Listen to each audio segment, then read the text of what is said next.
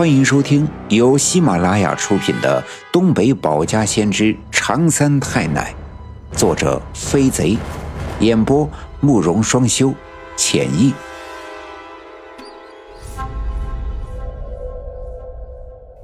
第二百七十章：时空转，俊生从因果；血蛇藤引路探阴坡。我见到了奶奶，胳膊上又盘踞了血蛇藤。脖子上也留下了奶奶送的银项圈的烙印。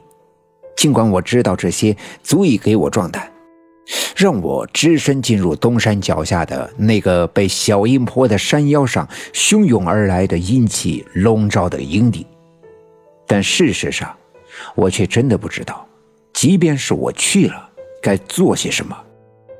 就当我就要伸手撩开帐篷的门帘的时候。突然觉得身后有人拍了一下我的肩膀，我回头一看，吓了我一大跳，身体不禁的往旁边躲闪了两步。身后站着一个人，脸上和身上的血肉都已经模糊，溃烂的皮肤冒出黄色的脓血，散发出腐败的恶臭。他的上身穿着一件原本应该是白色的衬衫。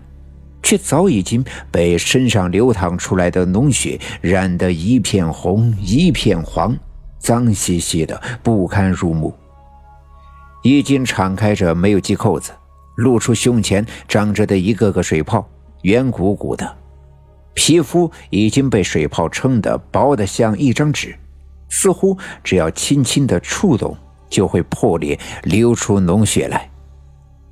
他的样子实在是吓人。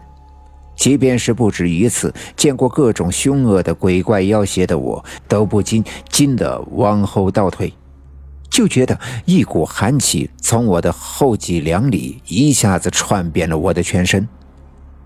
不过，我还是强忍着恐惧与恶心的感觉，仔细地打量着他。从他的衣着、身形上可以认得出，他就是程俊生。既然认出他是谁，我的恐惧便少了许多。我听说他已经被这场离奇的病夺走了生命，那么此刻的他，应该就是一只怨气浓重、不愿离开人世的鬼魂。其实，鬼魂属阴，最害怕的是白天里的阳气，所以在我们的印象中，鬼魂只在夜里出现，鸡叫天明的时候便会离开。可最近这段日子里，我在白天里不止一次见到鬼魂，这让我十分的不解。难道这些鬼魂已经不再害怕白天里充足的阳气了吗？如果真的是这样，那么在这人世间人鬼混杂、阴阳颠倒，难道是世界的末日即将来临？我的脑海里突然闪过了一些前世的记忆。记忆中，整个世界在剧烈的震颤，大地裂开了一道道的鸿沟，蛇虫鼠蚁都钻出洞穴来，惊恐的四处乱窜。天空中血红色的云彩翻滚奔涌，紫色的闪电轰隆隆的在云层中怒吼，遍地都是死难的尸体，到处都是肆虐的妖邪，世界一片混沌。到处都是满目的悲凉。突然，一阵热浪袭来，四下里着起了猛烈的大火，那火焰肆虐的四处跳动，将他能触及的一切都点燃，整个世界变成了一片红色的海洋。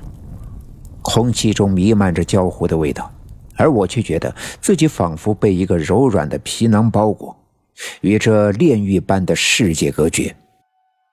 外面滚烫的火焰将这些皮囊炙烤的紧紧收缩，让置身于这其中的我感到窒息的压抑。于是我努力的挣扎，试图挣脱这束缚。而当我终于冲破这个皮囊，逃到这个世界中的时候，却发现大火已经熄灭，到处都是滚滚的浓烟。我感到恐惧和无助。我想张口大喊，可喉咙里却发出咿咿呀呀的哭声，好似一个婴儿。呼的一下，我从这凌乱的回忆中回到现实中来，眼前的面目狰狞的陈俊生却咧开嘴笑了。尽管他的脸上皮肉已经分离，鲜红的血和黄色的脓液在他的脸上流淌，眼球突出，几乎就要掉落在地上，可我仍能从他的脸上扭曲的表情看出他的笑容，并且在这笑容当中找到了一丝温暖的感觉。这样的感觉让我十分的意外，而就在我感到惊讶的时候。陈俊生却转身走了，在我的注视当中，他消失在那笼罩在营地上空的浓郁的黑烟之中。我站在原地，望着陈俊生消失的方向，呆呆发愣。而此刻的帐篷里却传出了一阵撕心裂肺的哀嚎之声。我这才缓过神来，转身撩开帐篷的门帘，冲了进去。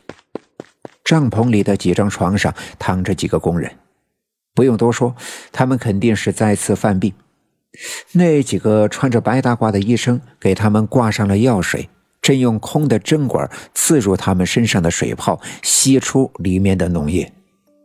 当脓液被吸出，原本鼓起的皮肤重新碰上鲜嫩的血肉，自然会疼痛难忍。刚才的哀嚎声。也正是这些工人们发出来的。这样的事情我帮不上手，而我无意间回头的时候，却发现外面的黑气正顺着帐篷门帘的缝隙钻了进来。我赶紧跑过去，试图用手将这些缝隙拉住，可为时已晚。很快，整个帐篷里便充满了那股熟悉的烂树枝腐烂的味道。